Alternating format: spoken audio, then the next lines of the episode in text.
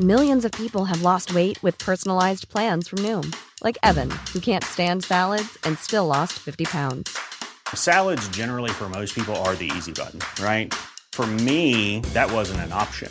I never really was a salad guy. That's just not who I am. But Noom worked for me.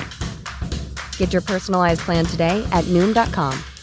Real Noom user compensated to provide their story. In four weeks, the typical Noom user can expect to lose one to two pounds per week. Individual results may vary. Heraldo Podcast, un lugar para tus oídos. Esto es Primera Plana de El Heraldo de México.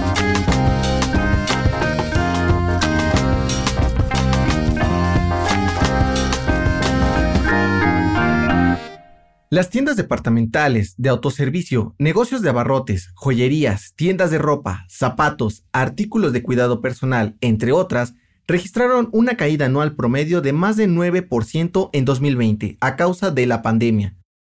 Se trata de la mayor contracción desde el 2009. Al respecto, César Salazar, analista del Instituto de Investigaciones Económicas de la UNAM, dijo que esta disminución en las ventas se debe al confinamiento por la pandemia pero principalmente a la incertidumbre por la falta de empleos.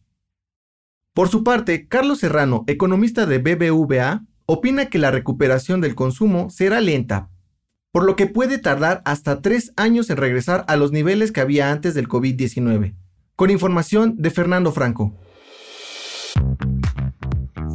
En otras noticias, la gobernatura de Francisco Javier Cabeza de Vaca en Tamaulipas podría terminar antes de lo planeado, ya que se dio a conocer que posee 17 casas en Estados Unidos, patrimonio que no corresponde con sus ingresos. Al gobernador de Tamaulipas se le acusa de poseer una fortuna de más de 900 millones de pesos, que, según la Unidad de Inteligencia Financiera y el Ministerio Público, proviene de recursos ilícitos. Los reportes que integran la carpeta de investigación vinculan a Francisco Javier Cabeza de Vaca con actos de delincuencia organizada, pues habría utilizado dos empresas fantasma para triangular dinero. Al respecto, el presidente López Obrador aseguró que en su gobierno no hay una persecución en contra del gobernador de Tamaulipas, pero tampoco será tapadera de nadie. Nosotros no perseguimos a nadie, no es mi fuerte la venganza, pero también debe de saberse que no somos tapadera de nadie.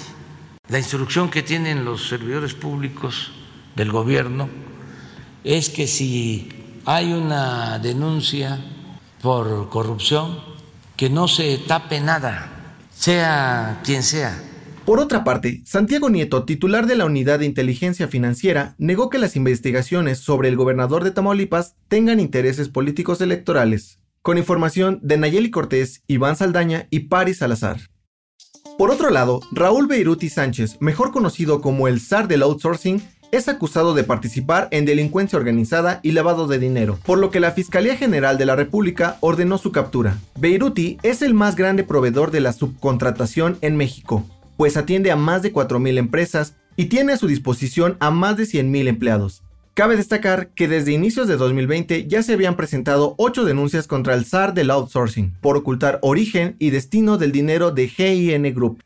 Y una más por parte del IMSS en agosto de 2020, en la que se menciona a Beiruti Sánchez por su responsabilidad en el delito de evasión fiscal. Con información de Almaquio García. El dato que cambiará tu día. ¿Te has preguntado qué es lo que mantiene el equilibrio ambiental en el océano? Tal vez no quieras saber si eres de estómago sensible. Pues la respuesta es desechos fecales de peces. Científicos de la Universidad de Rutgers descubrieron que las heces fecales de los peces producen mil millones de toneladas de carbono activo, lo que ayuda a absorber el dióxido de carbono, dañino para la vida. Ahora ya lo sabes. ¿Por qué es tan importante que la pesca comercial y la contaminación a lagos y mares se detenga? pues de otro modo, el equilibrio ambiental podría ser fuertemente alterado. Esto fue Primera Plana, un podcast de El Heraldo de México. Encuentra nuestra primera plana en el periódico impreso, página web y ahora en podcast.